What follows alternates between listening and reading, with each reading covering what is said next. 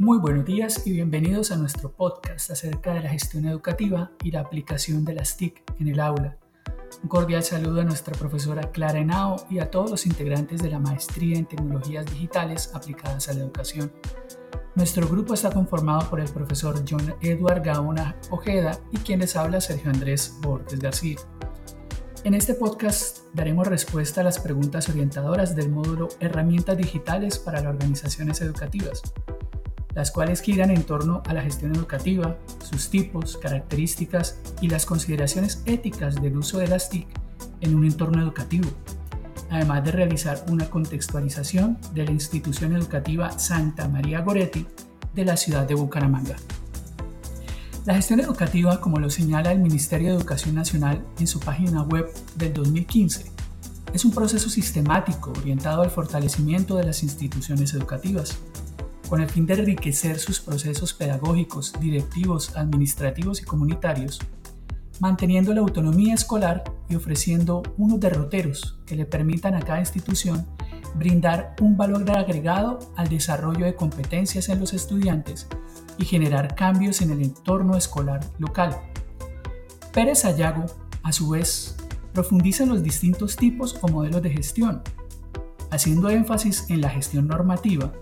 la cual dominó el panorama educativo en las décadas de los 50, 60 y 70. Propende por una planificación lineal del presente a un futuro cierto y predecible, resultado de la planificación en el presente.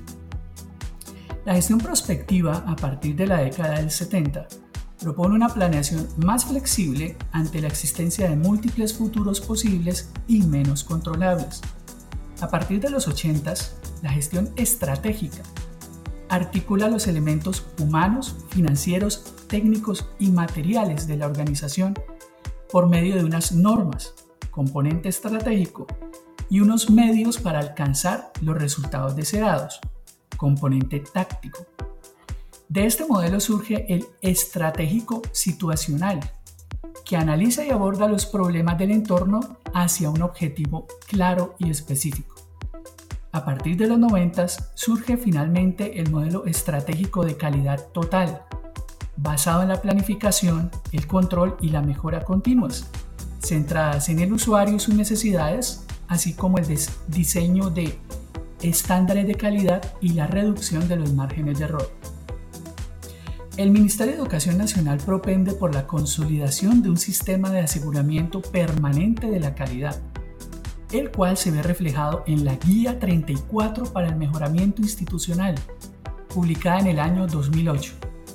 Allí se definen cuatro grandes gestiones, la gestión directiva, la gestión académica, la gestión administrativa y financiera y la gestión comunitaria. La directiva hace referencia a la manera en que la institución educativa es orientada, en tanto que la académica abarca las estrategias necesarias para que el estudiante aprenda y adquiera las competencias requeridas para su desarrollo profesional, social, laboral y personal.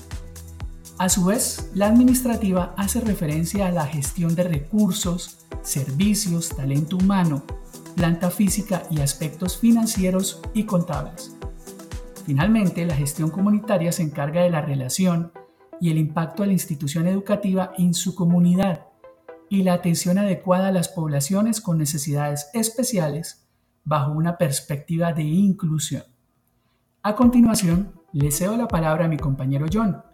quien nos hablará sobre su institución educativa y las consideraciones éticas de la aplicación de las TIC en el aula. Adelante, John. Entre todos los puntos anteriormente mencionados sobre gestión educativa, es válido también aprovechar esta oportunidad para estudiar un caso en particular de una institución educativa. En este caso les estoy hablando de la institución educativa Santa María Goretti. Es una institución que se encuentra ubicada en la ciudad de Bucaramanga. Es una institución de carácter oficial que promueve la formación integral de los estudiantes desde preescolar, básica primaria, secundaria y media de modalidad mixta que ofrece educación formal en modalidad académica con calendario A. La institución fue creada con aprobación del Ministerio de Educación Nacional y lleva prestando su servicio educativo por más de 60 años. Esta institución tiene como misión eh, ser formadora de personas constructoras de conocimiento, promotora de desarrollo humano integral mediante la vivencia de valores y principios éticos, democráticos y autónomos, conformada por una comunidad educativa dinamizadora que mediante un trabajo interdisciplinario fortalece la acción educativa y conlleva a los estudiantes a trascender en su entorno. Ahora hablando más a fondo acerca de la visión, cómo esa institución se proyecta a 2023, la institución educativa Santa María Goretti, en concordancia con las exigencias del medio, será una comunidad educativa de formación humanizante e integral de niños y jóvenes capaces de resolver situaciones cotidianas y liderar procesos de cambio para el mejoramiento de la sociedad. Esa, institución tiene unas políticas de, de calidad y también a unas de inclusión. Con respecto a las de calidad, eh, esa institución eh, tiene como compromiso o el compromiso vital es de contribuir en la formación humana integral de los estudiantes, cuenta con personal calificado que elabora bajo parámetros de eficacia para alcanzar la satisfacción de sus clientes y la mejora continua de sus procesos. Sobre las políticas de inclusión, esta lo que busca es obviamente priorizar la educación de poblaciones vulnerables para ser atendidas con calidad, pertinencia y equidad a las necesidades comunes y específicas que esas poblaciones presentan desde la ética que permite considerar la inclusión como un asunto de derechos y de valores. Como datos adicionales sobre esa institución, esa institución es una institución que de una manera u otra ha sido privilegiada porque la mayoría de sus aulas cuentan con un computador, cuentan con un video bin, cuentan con una pantalla, cuentan con, con una cabina de audio y lo que la convierte en un, excelente, escenario para llevar a cabo la aplicación de,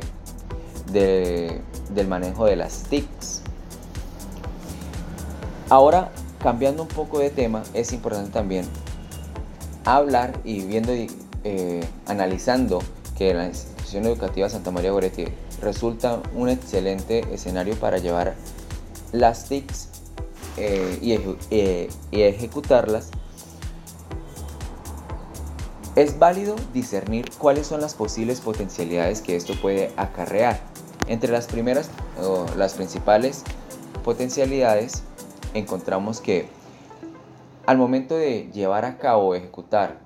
todo este proceso de las TICs, se va a captar mucho más la atención de los estudiantes en el sentido de que ellos van a sentir que están saliendo completamente de la clase tradicional del tablero y el profesor ahí parado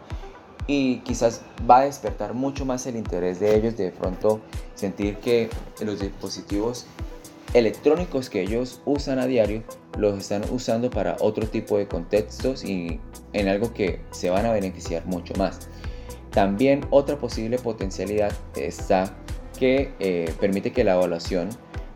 sea de forma distinta. Eh, ¿A qué me refiero cuando menciono la palabra distinta? Es decir, que no sea solamente en una hoja, sino que se pueda desarrollar en un computador, que se pueda desarrollar en un celular. Y de esta manera, también con la aplicación de tecnologías en el aula, pues se va a generar una retroalimentación mucho más completa y por qué no permitir que la autoevaluación sea un poco más participativa, que los estudiantes sean mucho más participativos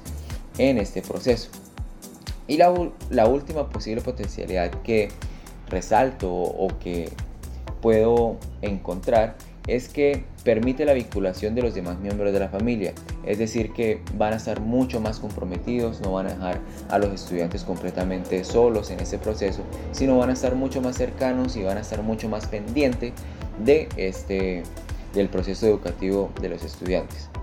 Pero el hecho de, digamos que de llevar este tipo de tecnologías al aula, eso también acarrea un tipo de consideraciones éticas que se deben tener en cuenta. La primera es que eh, se revise que